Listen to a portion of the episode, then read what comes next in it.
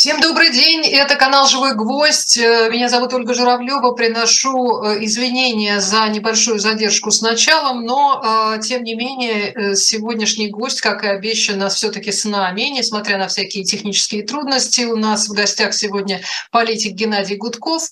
Добрый день, Геннадий Владимирович. Ну, давайте лучше пожелаем доброго дня. Мы не знаем, добрый он или не очень добрый. Пусть он будет для, добрый. Для, для Путина он, наверное, сегодня не добрый, поскольку Владимир Зеленский сейчас э, только что выступил в Брюсселе подаваться и прочее. И есть серьезные решения, а для кого-то, наверное, добрый, да. Поэтому пожелаем всем, кого, кто с нами, доброго дня. Э, да, я призываю всех наших зрителей э, писать свои вопросы, я буду за ними следить э, и, возможно, задавать, что придет наиболее актуальное. Но до того, как мы перейдем к Зеленскому и, кстати, к Путину, я хотела вас спросить вашего, попросить вашего комментария по поводу, в общем-то, ожидаемого приговора Сергею Фургалу, который получил 22 года. Я а, понимаю, что это расправа. Я почитал э, внимательно те документы, которые попали. Э, я сейчас не помню, досье или кто-то еще из э, таких прогрессивных СМИ, свободных СМИ. Э, но это, как бы так сказать, маразм на маразме. Вот я вам, как все-таки специалист в области безопасности, законодательство, регулирующее там всякие правоохранительные органы, спецслужбы, могу сказать, что за такое обвинительное заключение, за такое следствие вообще-то надо не только подвергать служебному расследованию, а подвергать уже уголовному преследованию этих людей. Да, да, там все... Разве, Разверните тезис, пожалуйста. А Мы, в общем, понимаем, о чем речь, но э, если, вот если можно. Вот просто представьте ситуацию. Я сейчас иду в правоохранительный орган, даже не я иду идет не, не свидетель секретный, говорит, что, ну, нет, я иду. И скажут, вы знаете, я вот знаю ваших подруг, и мне ваши подруги, с которыми я там то ли пил, то ли курил, то ли еще, рассказали, что вы организовали заказное убийство царя Соломона. И от вы меня, мне, в общем, подроб... от меня, в общем, да, этого можно ожидать. Мне подробно, да. все подробно рассказали, но не сказали, кто убил, кто же вы заказчик, вы заказчик. А кто убил, при каких обстоятельствах убил, чем убил, куда убил, какая была мотивировка, я ничего не знаю. Но ваши подруги мне подробно все рассказали. Вот примерно такое же обвинительное заключение было представлено органами следствия в суд над Сергеем Фургалом. То есть некий человек, бывший мент, уж извините, он даже не мент, а поганый мент, в данном случае мы абсолютно с вами точно даем определение, преступный мент, э, давал показания в суде как главный свидетель обвинения что он от друзей Фургала, которые, кстати говоря, не подтвердили его показания. Так, а у нас есть передача или мы зависли? А, не знаю, у нас ничего.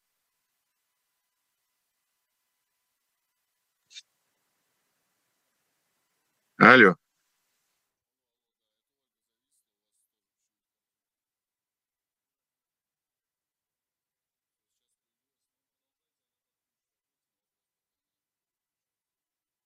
А как, мы запись-то идет? Я на каком месте я остановился?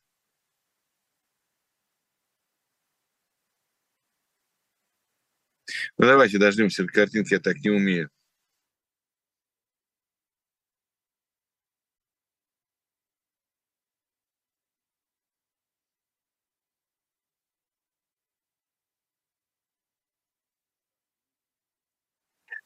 И снова, и снова с вами. Э, прошу прощения, какое-то непредвиденное, э, непредвиденное падение всего интернета а, и, и как раз в Москве. Э, Геннадий Владимирович, если... Это, если... это враги, это были враги.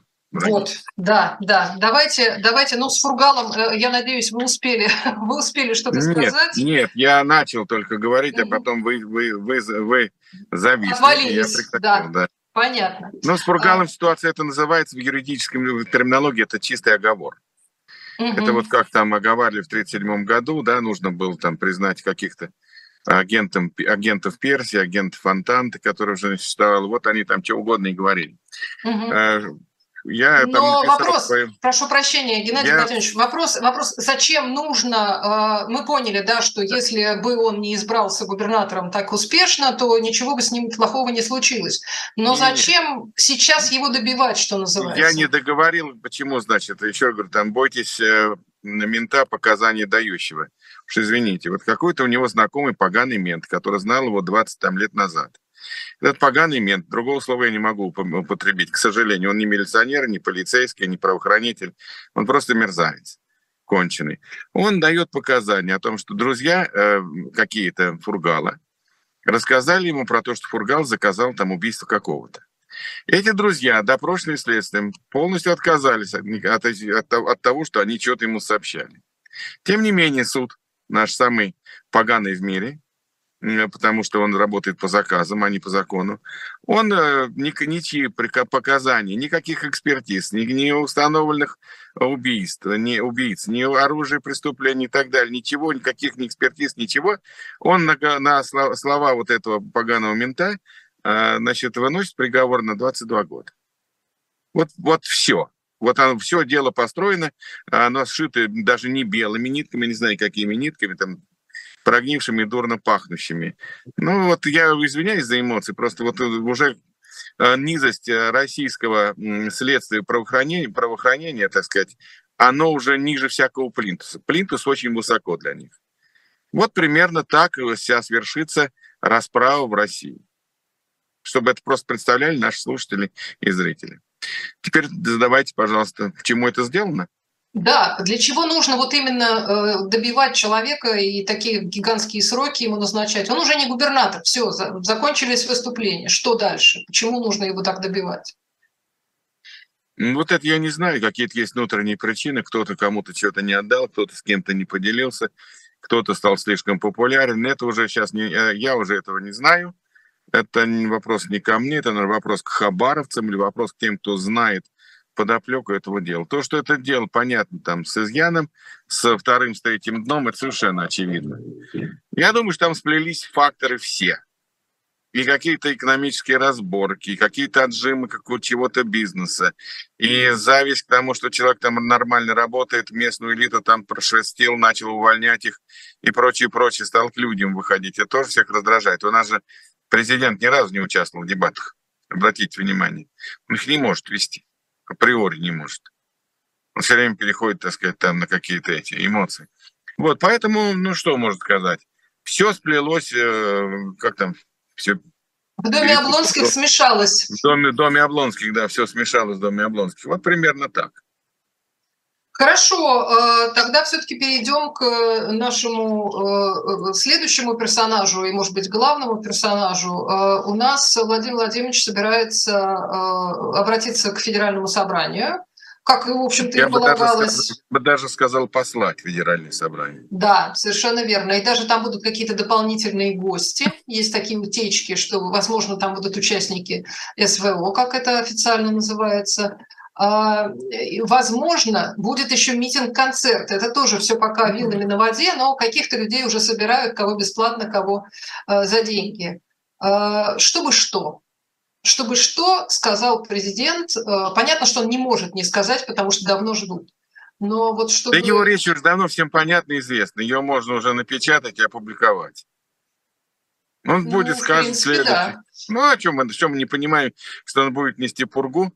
Что он будет говорить о том, что Россия воюет с НАТО, с Америкой, со всем миром, что мы побеждаем, что, мы от, что Запад э, руками Украины, вооружив ее и наводнив оружием, решил разрушить Россию, что надо было бить раньше, что Минские соглашения это были ловушкой, что теперь мы не будем им верить, они там коварные мерзавцы, негодяи, подлецы, и только одни мы в белом чиним зло, Э, преступления, насилуем, убиваем, граем и привязываем холодильники к танкам, да, ворованные холодильники и телевизор. Ну, примерно вся эта речь, она заранее известна, что вставая страна огромная, на священный бой за наши яхты, дворцы, за право грабить страну и вечно управлять вами, дураками, баранами. Ну, примерно вот такая речь, ее можно сейчас уже издать, э, так сказать, каким-нибудь тиражом большим раздать всем, чтобы все имели шпаргалку грядущего выступления президента России. Другого ничего он сказать не может. Тем более он сейчас находится в состоянии истерическом. Он же понимает, что э, сделав, когда, когда ему сделали последнее предупреждение вовсе не китайское, но ему сказали, Володя, либо ты по-хорошему, либо по-плохому. Он думал, что это опять проявление слабости и трусости Запада, их, так сказать, сомнений – и ответил удар, ракетным ударом по Украине. Ну, на Западе сказали, ну так, хочешь по-плохому, устройте ему по-плохому. Сколько танков нужно передать, столько-то. Абрамсы не хотели, не хотели, теперь хотим. Сколько танков хотели передать? 18? Нет, передать 31. Нет, вообще давайте 51. А Германия сколько хотела танков отправить? 60? Не, ну что так? А, теперь 118? 118 уже нормально? А, нет, 178. Отлично. 178 как раз нормально. То есть сейчас начнется то, что должно было начаться. Запад озверел. Запад уже больше не будет с ним разговаривать. И, в общем-то, он, к сожалению или к счастью, Запад прав.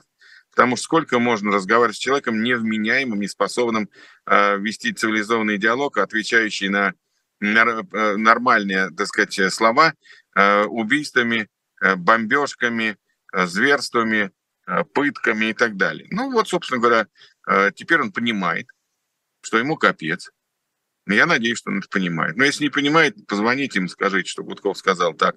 Вот, потому что та мощь, которая оружейная будет передана э, Украине, она способна уничтожить любую армию, которую Путин направит туда на фронт. Сейчас, поверьте, вот вы вспомните, как говорится, наш эфир, кто нас слышит, скоро начнется новая волна мобилизации. Та волна, которая сейчас идет, медленная, такая полутехническое, полудобровольное, там проводят, приходят повестки, люди то ли идут, то ли не идут, кто-то идет, но она уже не удовлетворяет э, потребности пушечном мясе. Пушечного мяса нужно больше. Тактика забросать трупами солдат окопы противника становится доминирующей основной, потому что больше забрасывать нечем. Конечно, разворачивается оборонный комплекс, конечно, он начинает работать три смены, конечно, он начинает что-то выпускать, чего-то ему там не хватает, комплектующих, сплавов, еще чего-то, микрочипов куда-нибудь вставить кому-нибудь. Вот. Э, но это все, как говорится, поздно пить боржоми, когда почка отвалилась. Надо было это, э, ну, невозможно в стране разворованной, невозможно стране, пораженной язвой коррупции, даже раковой опухоли коррупции, невозможно что-то, так сказать, по-настоящему сделать. Все равно все будут воровать, все равно будут имитировать, все равно будут, так сказать, дурака валять, включать дурака, а мы не знали, а мы не ведали, ну и так далее. Сейчас, кстати говоря, рекомендую любителям э, военного э, анализа прочитать огромную статью, появилась огромная статья Foreign Affairs, это такое издание, которое, в общем-то, солидное, серьезное. Оно подробно описывает все то, все те ошибки, чудовищные ошибки, промахи и прочее, которые натворил Путин со своим ближайшим окружением. То есть даже при всем том, при всей той э, несправедливости, чудовищности, бессмысленности этой войны, она могла идти гораздо больше худшим сцена, гораздо более худшим сценарием для Украины. Рекомендую. Я сам прочитал, нахожусь э, под впечатлением этой статьи действительно очень серьезный, глубокий анализ а, того, что происходит на фронте. И там, кстати говоря, никаких э, не оставляет Путину шансов в успехах на войну. Поэтому там вот ожидаемый им там какой-то супер-пупер а, наступление не будет того. Это ну, не будут... слишком оптимистичный э, прогноз, как вам кажется? Есть ли какие-нибудь, э, не знаю, внутренние резервы, что-то такое, чего не ожидали? Ведь с экономикой также вышло. Все говорили, все, сейчас все, все развалится, люди побегут там брать Кремль и все такое. Ничего подобного. Ну, это вы не читали последних откровений генерала СВР. Э, там якобы, когда Набиулина была у Путина, якобы, подчеркиваю, это же слухи все, да? Но не слухи похожи на правду, потому что 1,7 Э, триллиона дефицит федерального бюджета, это, это очень серьезно уже. Вот. Ее ничем там не, запол... Э, не, не заполнишь. И якобы, когда, она, когда Владимир Владимирович спросил, ну когда же будет жопа, якобы она ответила, что жопа не знаю, когда будет, а вот на П начинается, на С кончается, уже будет в сентябре. И я думаю, что вы немножко недооцениваете разрушающие действия санкций, международной изоляции, Э, новых ограничений по нефти, нефтепродуктам, по сокращению... Сегодня, сегодня кстати говоря, сократили, по-моему, э, добычу нефти с сегодняшнего дня э, сокращается в России. То есть угу. все это как шагренева кожа. Или я все время писал, даже у меня были две статьи, там они, правда, ну что кольца удава. Да, вот я никогда раньше, когда был маленьким ребенком, там всякие читал ужастики про удавов, там, ну, мы же дети всегда интересовались. Я думал, что удав там со страшной силой всех сжимает и Э, раздавливает клетку, там прижимает к дереву. Ну, у меня фантазии были детские. А потом я понял, что удав медленно, когда я посмотрел, как это все происходит на, на, в Ютьюбе, он просто часами медленно душит свою жертву, потихонечку, по сантиметрику, сокращая вот то пространство дыхательное. Вот э, Запад мне напоминает в данном случае уже удава, который давно начал сжимать свои кольца, сейчас он додавит он додавит, потому что ну, нельзя воевать с миром, который производит 65% мирового ВВП. Ну нельзя воевать. Ну куда ты лезешь? Куда ты своими жалкими полутора процентами скукоживающимися э, лезешь на коалицию, которая производит 65% мирового ВВП? Но ну, это же нужно быть безумцем. Нужно быть совершенно отмороженным, чтобы это... Его предупреждали, кстати говоря. Его предупреждали до войны, что санкции разрушительные будут, и вообще вся международная изоляция будет так, такое, о которой он там еще даже и не думал. А не поверил. Как и не поверил в последние не китайские предупреждения. Ведь танки почему не дали на э, Рамштайне 8? По крайней мере, это расхожее мнение, которое там и на Западе, и не на Западе. Ну, потому что с ним вели консультации. Вот правильно их назвал там э, Подоляк, э, советник Зеленского. Это не переговоры были, а консультации. Ему сказали, Владимир Владимирович, сваливаешь на 23 февраля, признаешь вину, говоришь о репарациях, мы тебе даем время там по политическим вопросам, по остальным территориям как-то чего-то, ну, чтобы сохранить лицо, тогда можно говорить о мире. Он взял паузу на подумать и тут же нанес ответный удар э, ракетный по Украине. Ну все. Танки тут же пошли. А ведь не хотели давать танки еще на Рамштайне-8. Не хотели думали, что он согласится на разумное предложение, все-таки как-то, ну, разрулится ситуация без э, э, убийства людей, без разрушения, без э, применения всех этих танков, оружия и так далее. Ну, человек же не, не понимает ничего. Так он уже не, я, вот меня там ругает брат мой. Говорит, что ты все время говоришь про, про шпану? Что ты все время шпаной называешь? Ну, а как их не называть, если они психологию шпану, шпаны сделали государственной политикой, если они ведут себя не как бандиты, вот я уж э, за 90-е годы, сейчас вернусь, за 90-е годы на этих бандитов вот так вот насмотрелся, да, и я знал, что они себя представляют, как с ними бороться и так далее. А, у них есть правила, у них есть понятия, у них есть какие-то принципы. А кто был самый опасный тогда, в 90-е годы? Шпана. Она без правил, без руля, без витрил, без опыта сидения в местах не столь отдаленных и так далее. Они самые отмороженные были. И вот эта отмороженность, когда, нужно, когда любая речь, любые предложения воспринимаются ими как трусость и слабость, это вот э, психология, возведенная в государственную политику, она сыграла с Путиным злую шутку. Он подумал, что вот это не, не последнее, не китайское предупреждение, это проявление слабости. А на слабость чем нужно отвечать? Ударом. Вот он ударил. Ну, это был последний, похоже, удар, э, который э, вот э, был последней каплей, который переполнил чашу терпения западной коалиции. И теперь ну, они дадут Украине все.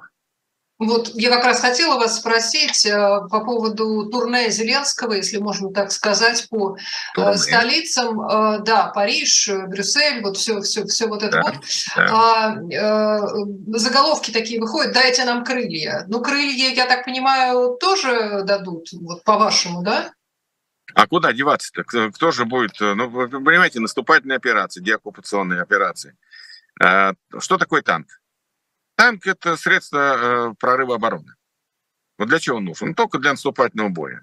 Ну, танки почти не используются в оборонительном бою, они неэффективны, дорогие слишком. Э, проще какие-нибудь там окопы вырыть или там что-то еще, чем ставить э, бронемашины ценой там 70, ну, не в 70, там, в 5 миллионов долларов, условно говоря. Поэтому танк – это оружие наступления. А как наступление может идти без поддержки с воздуха? Вообще правила современной войны гласят, кто имеет преимущество в воздухе, доминирование в воздухе, тот и побеждает. И, естественно, встают вопросы, если мы хотим действительно победить э, путинскую армию, я имею в виду западной коалиции, то а, западная коалиция будет давать в крайний воздух. А другого но варианта ведь, нет. Но ведь э, столько месяцев э, речь шла о том, что это невозможно, что нет, вот. это, это будет последнее, это никак не, невозможно, это переводит уже конфликт в совершенно другую стадию. Да, ничего подобного. Нет? А вот просто Запад же он постепенно снимает барьеры а, своих опасений. Ведь э, давайте по-честному скажем, что никто не верил, что Украина выстоит. На Западе никто не верит. Какое было первое оружие, которое передавали э, страны коалиции Украине? Оружие партизанского боя. Джавелины, да вот эти самые стингеры, которые были у афганских всяких душманов и так далее, потому что это была партизанская война, на поле боя было сражаться невозможно против превосходящих сил э, противника и там их вооружений, их регулярных войск. Дали оружие партизанского боя. Украинцам тоже дали сначала, сперва Украи... Э, оружие партизанского боя. Думали, что будет оккупированная территория, но земля будет у оккупантов под ногами гореть. Украина выдержала. Украина отразила атаки, остановила противника. Запад говорит, опа, какие они молодцы, мы не ожидали. Да, что-то не то, значит, не такая что ар- армия мира у Путина. Дали гаубицы, дали системы реактивного огня, Потом начали поставлять все дальше, больше и больше и дальше. Британцы дали гарпуны, американцы дали хаммерсы, стали давать бронемашины, стали там много чего давать боеприпасов, стали давать все боеприпасы даль, дальнего э, и более разрушительного, так сказать, радиуса действия, правильно? Танки тоже не давали до Рамштайн-8, а сейчас дали. Ну, на Рамштайн-9 будет про авиацию. Ну, тогда придется э, задать вам вопрос, который сейчас, по-моему, все это время все друг другу задают. Э, да, сколько знаю, времени, да, сколько времени вы считаете э, это возможно? Ну, кстати, пишут наши, наши зрители в комментариях, что, тем не менее, катастрофически сокращается просто вот население Украины. Каждый день стороны несут потери. Если Россия все-таки запасы свои выгребла, что называется, то там гибнут люди, в том числе и мирные в большом количестве, и уезжают, и бегут, и так далее. А, ну, Это же тоже так. нужно учитывать. Если, если мы ссылаемся на данные разведки, там британской, не британской, они примерно называют цифры потерь в России э, в раза в два, в два с половиной выше, чем э, в Украине. Да, Украина погибла несколько десятков тысяч мирного населения, но сейчас это, э, этого не происходит. То есть Украина потеряла там грубо говоря, 50 на 50, 50 военных, 50 гражданских процентов. Предположим, она потеряла 100 тысяч.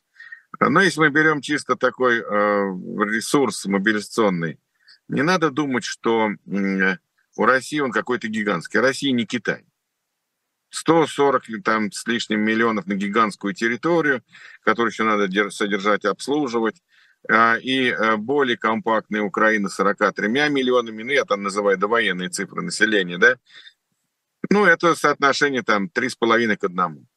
Примерно. Примерно 3,5, 3, 3, 3 к 1.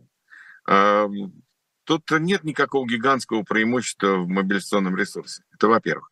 Во-вторых, э, современное оружие, оно не оставляет шансов э, человеку на поле боя, если он не вооружен таким же оружием. То есть э, цифры потери, они будут гораздо выше со стороны России, чем со стороны Украины. Это уравнивает человеческий потенциал. Ну, а то, что сейчас будет перед, перед наступательной техника, там, понимаете, наступательный э, бой, он три к одному, классика.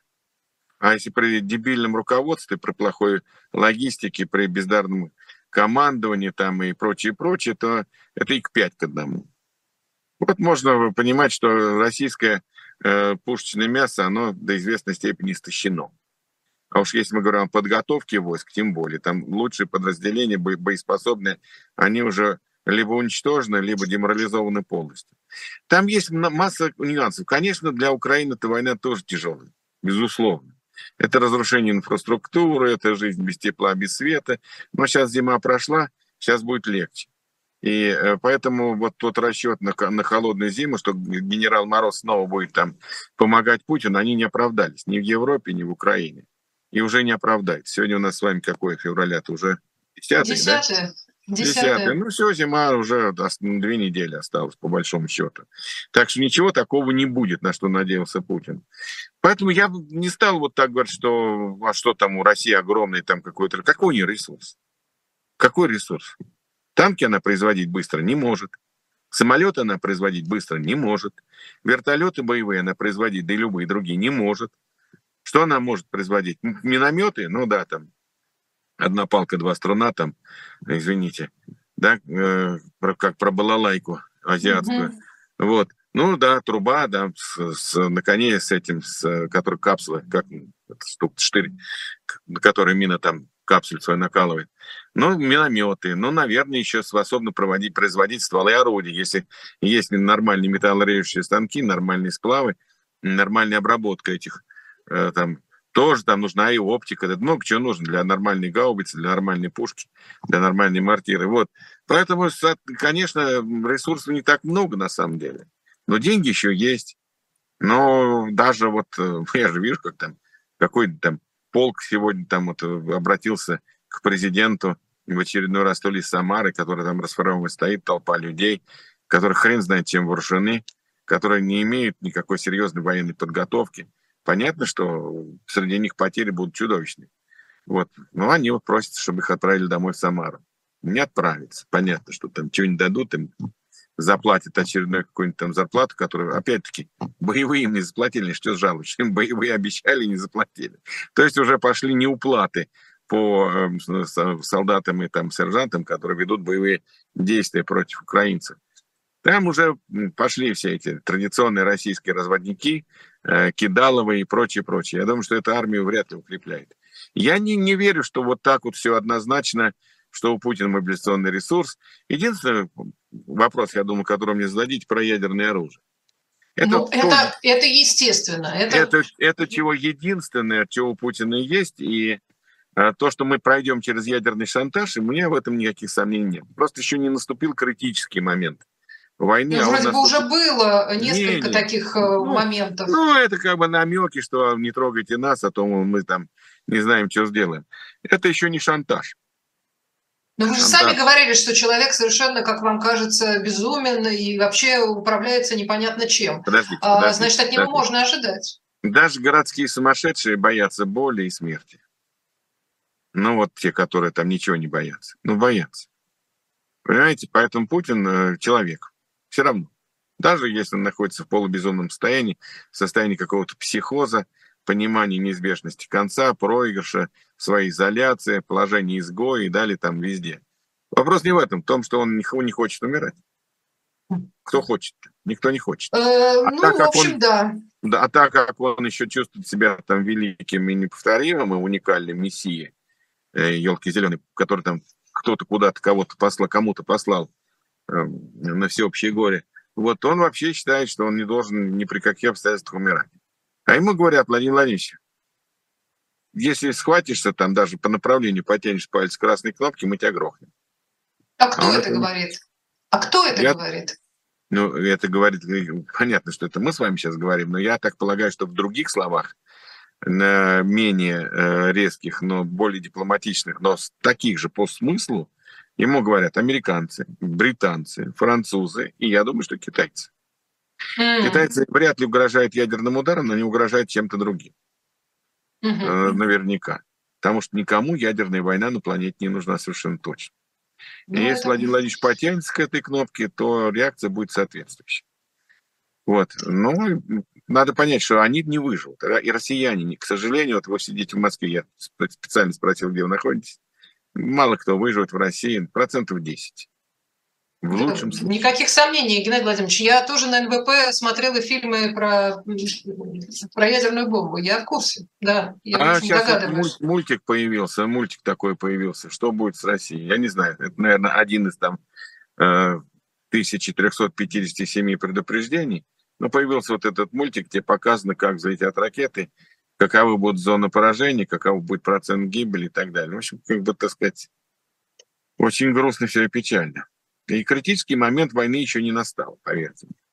Вот, кстати, здесь можно, позвольте мне сделать небольшую паузу, а то у нас так все сумбурно происходило, а я хочу э, немножко все-таки о будущем подумать и на живом гвозде традиционно у нас в середине часа, но сейчас уже ближе к концу, э, я хотела отрекламировать книгу.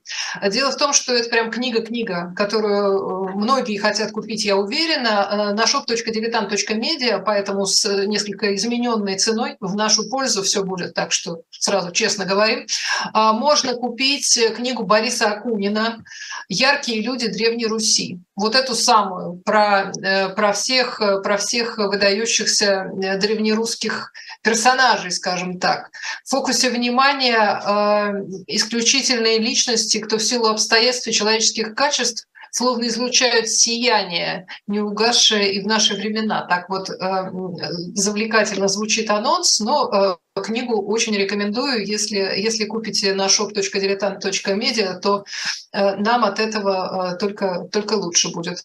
Э, но я надеюсь, что и вам, потому что там еще открыточка, открыточка от Акунина будет э, специально в этой книге, так что она стоит, стоит затраченных средств. Спасибо всем, кто это уже делал, и спасибо всем, кто будет и дальше помогать живому гвоздю так или иначе. Возвращаемся к нашему разговору. Э, Геннадий Владимирович, я все спрашиваю вас про то, кто, кто да кто, кто, кто как-то намекает Путину и всякое такое, но возникает возникает еще вопрос по поводу людей, которые находятся в непосредственной близости которые осуществляют всю вот эту вот поддержку всех идей и проводят все эти идеи Владимира Владимировича, они что, не боятся за свою жизнь? Они-то что, а, или настолько боятся за свою жизнь физически, что готовы делать все, что угодно?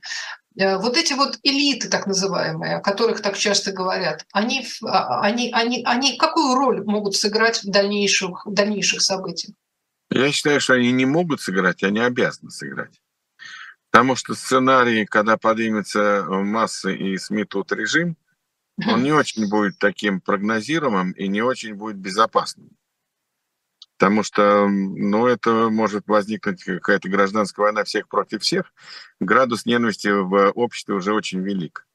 А если уж мы говорим о том, что там э, полностью стали врагами э, члены одной и той же семьи зачастую, да, там муж и жена, брат и брат, против брата, там, против сестры, родители с детьми, то это говорит о градусе ненависти серьезном накопленном в обществе. Поэтому если мы э, будем уповать на этот вариант э, вот такой стихии, не знаю, к чему это может привести, к очень тяжелым последствиям.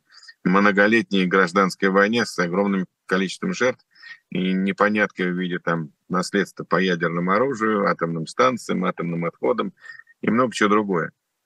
Поэтому я считаю, что элиты, если у них есть еще мозги, чувство, инстинкт самосохранения, они должны сейчас об этом не просто думать, а уже начать что-то делать. В том числе э, ну, должны начать какие-то консультации с серьезными западными кругами. Сепаратные переговоры? А, тайным бортом полететь в Брюссель и там о чем-то ну, договориться? Сейчас, сейчас, сейчас можно не летать тайным бортом, сейчас можно послать на доверенных лиц, им не обязательно в Брюссель. Сейчас много чего есть, возможностей, которых не было раньше. Вот, поэтому я думаю, что да. А почему нет? Генерал Вольф чем, чем там занимался в Швейцарии? Я, я тоже об этом подумала. А, да, правда, не очень хорошо кончились переговоры, но тогда было другое время и тогда были различные коалиции там и прочее. А сейчас э, Россия ведет э, войну фактически против всего мира. Не, не физически войну, а вот такую вот моральную, нравственную там и так далее. Против всего мира. Тут э, без вариантов. Тут без вариантов. Проигрыш без вариантов. Я Скажите, говорю, что, ну, угу. Я прошу прощения. А, скажите, пожалуйста, ну э, вы, же три три, по-моему, да, э, сезона от, отработали в Государственной Думе. Да? Вы многих этих людей, вот, которые ну, сейчас, сейчас элитой называются, вы их лично знали. Обижайте. Обижайте, четырежды избирался. Четырежды, да, да, да, правильно. Четвертый, пятый, шестой. Да, да, да, да, все. А, так вот, я хотела вас спросить, вы же, вы же с этими людьми когда-то были знакомы, вы с ними, да, э, да. ну, то есть близко достаточно общались. Это были вполне, да. как, казалось бы, да, адекватные люди еще не так давно. А, вы даже вот с Единой Россией как-то находили общий язык. А сейчас да. что, что превратить? Вот вы смотрите сейчас, там, я не знаю, на кого, на, на тех, кого вы когда-то видели, там, Крашенинникова, например, там, или я не знаю. О, да, Паша, да. Клишеса или кого-то еще. И что не, ну Клишес, он всегда такой был. А ну, да. Конечно, проделал путь от демократа до демократа, к сожалению. Вот. Э, много людей, которые деградировали и скурвились. А как это получилось? Как вы себе это объясняете? Сотрудничество с дьяволом. Ну что ж, каждый выбрал для себя женщину, религию, корону, дьявола служить или кому там. Или пророку. Или да. пророку, да. Вот каждый выбирает по себе. Поэтому вот так оно и произошло. Ну, посмотрите, Саша Кинштейн, наш, ваш коллега.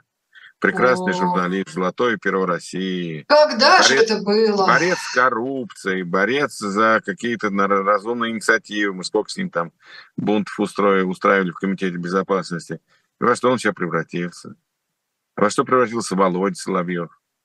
Это же ужас. Это же просто ужас. Они перерождаются, это другие люди. Да, я знал практически всю, всю элиту, да и знаю ее сейчас лично, но могу сказать, что э, катастрофическое изменение личности произошло. Просто деградация, перерождение, э, полное обнуление тех качеств, которыми они обладали раньше. Это очень печальная картина. Я переоценил интеллектуальный, творческий э, э, потенциал власти. Моя главная ошибка была. Я думал, что они не могут быть такими дебилами, которых мы видим сейчас. Так вот поэтому я, не... я и говорю об, да. об излишнем оптимизме, когда вы говорите, что э, люди там боятся за свою жизнь, что люди там подумают, ну ну люди, да. А, ну, а я думаю, может быть, это уже не люди, может быть, они я, уже другие. Нет, вот, вот, вот знаете, тут я чему могу сказать. У меня не только есть предположения и какие-то аналитические выводы. У меня есть твердые знания позиции определенных людей в истеблишменте. И эти настроения очень серьезные э, и в региональных элитах. Я бы сказал, что определенной значительной части элит Путин ну, ненавидит это слишком слабо. Э, вернее, вот не, не любит слишком слабое слово, ненавидит. Ненавидит. Но сделать пока не могут. Нет ничего удивительного в этом. А он Но... их всего лишил. А чего удивляться? Он их ну, всего хорошо. лишил. Он всех всего будущего, лишил, многих будущего всего лишил, но его, тем не менее, э, массы обожают людей. А, это а массы ненавидят. Вот в том-то и дело, что в стране раскол полный идет на полюса. Кто-то ненавидит, кто-то обожает. Ну, я думаю, что обожающих сейчас уже мало. Ну как же, ну как же. Нет, есть, есть отмороженные ватники. Мы эту вообще категорию давайте спишем со счетов.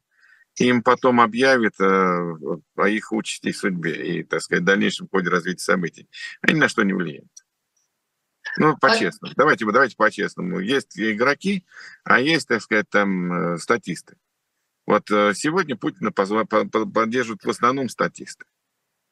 Но кто-то же Игроков. делает все что, все, что делается, да, вот эти вот люди, которые э, там, инерция, как бы да. восстанавливают как бы новые российские территории, люди, инерция, которые да, инерция. ведут там какую-то работу, инерция, отправляют. Глуп, инерция сознания, глупость, непонимание последствий, стремление нажиться на, на текущем моменте, а там, дай бог, рассосется там на девятом месяце беременности, все рассосется. Вот то есть это люди не очень умные, не мыслящие, О, да, не, мыслящие, но... не мыслящие далеко. Но это не утешает, если честно. Я вас знаете, еще о чем поэтому хотела спросить? Поэтому они не игроки, поэтому они не игроки, а они исполнители, они статисты. И история скоро, скоро им покажет их место реальное. Хотелось бы, хотелось бы на это э, рассчитывать. А, я хотела вас еще спросить о такой, такой истории, которая уже ну, имеет какой-то какой срок давности, но тем не менее, вот эта публикация знаменитого американского расследователя былых времен по поводу mm-hmm. того, что Северный поток взорвали американцы, а, она, ну как сказать, мне показалось, ну, из тех СМИ, которые, которыми я пользуюсь, мне показалось, что она не вызвала какой-то уж прям особо бурной реакции. Ну да, Белый дом официально заявил, что они ни при чем. Ну окей, хорошо, заявил. Там Россия в, там, на центральных каких-то каналах сказала, а вот, вот, вот, смотрите, вот пишет настоящий журналист, не все там продались. А как на самом деле вам это кажется? Это про что, про что, про что? Я это про то, что американцы взорвали, взорвали Северный поток, что туда якобы там посылались какие-то там, не знаю, там морские котики или кто-то еще. Да, и все вот это не, вот. Да, да не верю я в это, потому что единственное выгодоприобретателем из этого взрыва стали российские компании. Ну, как Агата Кристи, вернее, Агата, по-моему, еще до Агаты Кристи, э, э, мастера детективного жанра говорили, ищите тому, кому выгодны преступления. Вот надо всегда искать того, кому выгодно это преступление. Поэтому не знаю. Я что-то в это не очень верю. А зачем? И потом там, по-моему, идет расследование по вот этому взрыву. Там похоже, что по, по трубе вот эта взрывчатка была доставлена. То есть э, раскрытие вот эта вот взрывная волна, она изнутри раскрыла вот эту трубу. Из того, что я видел, из того, что я слышал. Не знаю. Ладно, тогда, тогда еще про, про одну э, историю хотела вас спросить. Э, э, расследование по гибели малазийского Боинга а, ну, понятно, что уперлась в какой-то момент в невозможность достать э, какие-то доказательства. Ну, просто физически не может следственное... Не-не-не, не, не, неправильно. Всего. Давайте не будем вводить в заблуждение. Доказательства более, вот чем невозможно достать фигурантов, которые обвиняются. И фигурантов невозможно, да, да. Это, это да. Это правда. А вот обвинения, которые, э, э, возможно, могут быть предъявлены Путину э, о том, что он непосредственный руководитель этой отправки Бука, это, как вы, как вы считаете, это может иметь право на существование? Имеет право на существование, потому что операция на территории чужой страны проводилась. Вводилась туда техника, предназначенная для серьезной ПВО БУК. Да? Э, штатные расчеты, штатные военнослужащие, любая оплошность, любой, так сказать, э, прокол трактовался бы там очень серьезно всеми бы. Вот. И получается, что по большому счету, ну, э, значит, это все должно было бы согласовываться на самом-самом-самом политическом верху. То есть уровень риски такие, что без серьезных согласований в самом верху это было бы невозможно. Поэтому я не исключаю, что и Путин об этом докладывали. И без, без него, без его согласия или кивка, или хотя бы одобрения, вряд ли кто бы решил стащить в Украину, э, воюющую Украину, э, целый комплекс со штатным э, составом, персоналом. Это серьезное очень нарушение международного права, очень серьезное политическое может иметь очень серьезные политические, имеет, как мы видим, политические последствия. И поэтому, конечно, без высшего политического руководства такие вопросы вряд ли могут быть решены. И это значит, что теоретически в какой-то момент истории а, Владимира Путина могут привлечь к международному суду? Ну, я в это не верю. Это может произойти только в случае, Почему? если вдруг в России произойдет его свержение каким-то образом его кто-то там отстранит от власти. Потому что в противном случае, кто, кто его куда, как вы его повезете каким образом? Кто его посадит, он же памятник, вы имеете в виду? Это он, э, нет, он нас с вами может в Гагу отправить. Вот, пока на сегодняшний день. А мы нет. Поэтому надо здесь быть реалистом, что, конечно, капитуляции не будет, оккупации Москвы не будет. Если только изнутри будет сменена власть, тогда может стать вопрос об, об ответственности, а так нет. Ну, тогда назовите какие-то свои э, прикидочные хотя бы сроки, когда ситуация может разрешиться так или иначе. Я думаю, что 23 год мы все уже поймем, все будет ясно. Возможно, и завершится война в 23 году, а возможно, она будет в таком состоянии, что мы уже, ну, как вот в конец 44 года. Уже было понятно, что э, Гитлеру конец. Что в бункере ему там либо сдаваться, либо там что-то еще. Я думаю, что что-то похожее, это мой более пессимистичный сценарий, что 23 год будет 44-м по хронологии Второй мировой. Потому что в 45-й это уже было все понятно, там уже спасайся, кто может. И генерал Вольф, и не только генерал Вольф, и там дивизии туда-сюда ходили, командующие там договаривались. Там уже все было понятно. И последние месяцы это были месяцы хаоса в той империи, в Третьем Рейхе. Что-то Вы пока не чувствуете такого, такого хаоса в, в России? А пока нет тяжелого поражения. Угу. Ну, первые поражения были под Харьковом, потом поражения были в Херсоне, еще где-то. А сейчас вот э, Путин пытается там сделать вид, что он перемал, переламывает ход войны, наступление, сейчас каком-то наступлении. Говорит, ну помните, у Гитлера тоже было наступление там, летнее наступление 44 -го года, она тоже не очень успешно закончилась для него, хотя там шороху было много, и движение войск было серьезное. Я думаю, что примерно так вот будет развиваться, идти вот этот сценарий. Я не верю в применение ядерного оружия Путиным, потому что это будет немедленный удар по нему лично. Ну, я думаю, что он это понимает. Ну, может быть, у него какой-то особенный бункер, и он ничего не боится. Такое может китайцы, быть? Китайцы ему уже объяснили, что нет сейчас никакого ни, у кого особенного бункера.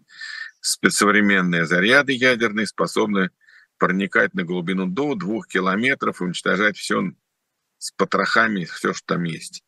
Можно, конечно, залечь в братскую могилу и там э, превратиться в радиоактивный пепел. Такая, такой шанс есть.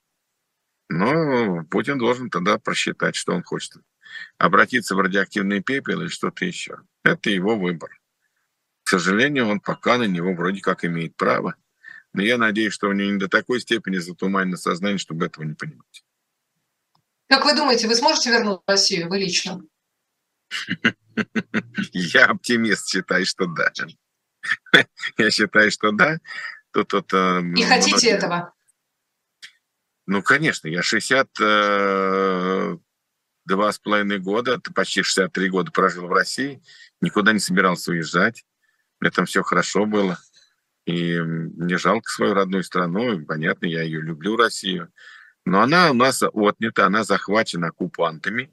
Это, этими оккупантами называется путинский режим. Они у нас отняли у многих миллионов людей нашу страну, продолжают ее грабить, унижать, превращать в пугало, превращать в страну, которая ведет жесточайшие э, войны вместе со зверствами невиданными против всех своих, так сказать, соседей, в том числе очень близких нам народов. Э, поэтому эта страна сейчас находится под властью деспота, под властью тирана.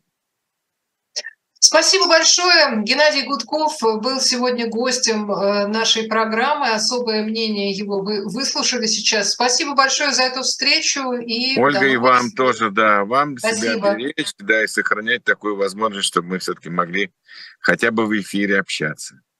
Спасибо, до свидания. Всего, Всего хорошего. До свидания.